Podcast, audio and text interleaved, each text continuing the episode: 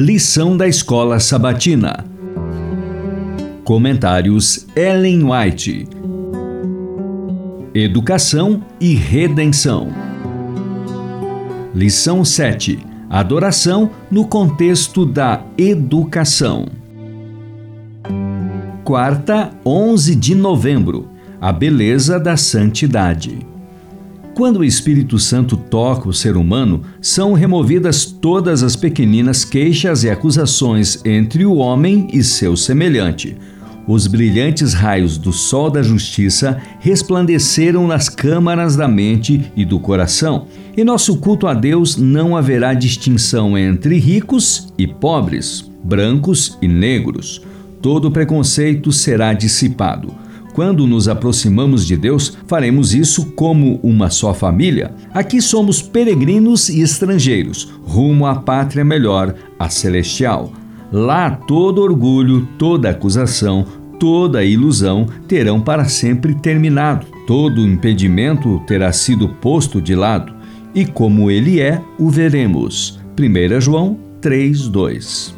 Nossa casa de oração pode ser muito humilde, mas nem por isso será menos reconhecida por Deus. Se o adorarmos em espírito e em verdade e na beleza da sua santidade, ela será para nós como a própria porta do céu. Ao serem repetidas as lições das maravilhosas obras de Deus e ao ser a gratidão da alma expressa em oração e cânticos, anjos do céu entoarão o coro unindo-se a nós em louvor e ação de graças a Deus. Esses cultos forçam a retirada ao poder de Satanás, afugentam as murmurações e queixas, e Satanás perde terreno. Nos lugares celestiais, página 288.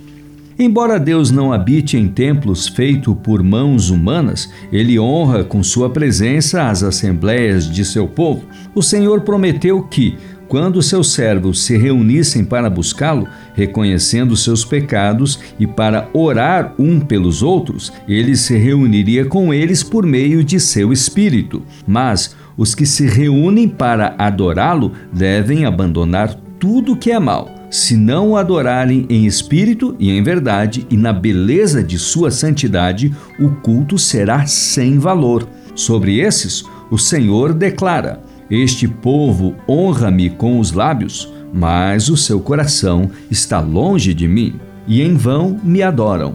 Mateus 15, versos 8 e 9. Os que adoram a Deus devem adorá-lo em espírito e em verdade, porque são estes que o Pai procura para seus adoradores. João 4, 23. Profetas e Reis, página 50. A casa é o santuário da família e o aposento particular ou o bosque, o lugar mais recôndito para o culto individual, mas a igreja é o santuário da congregação.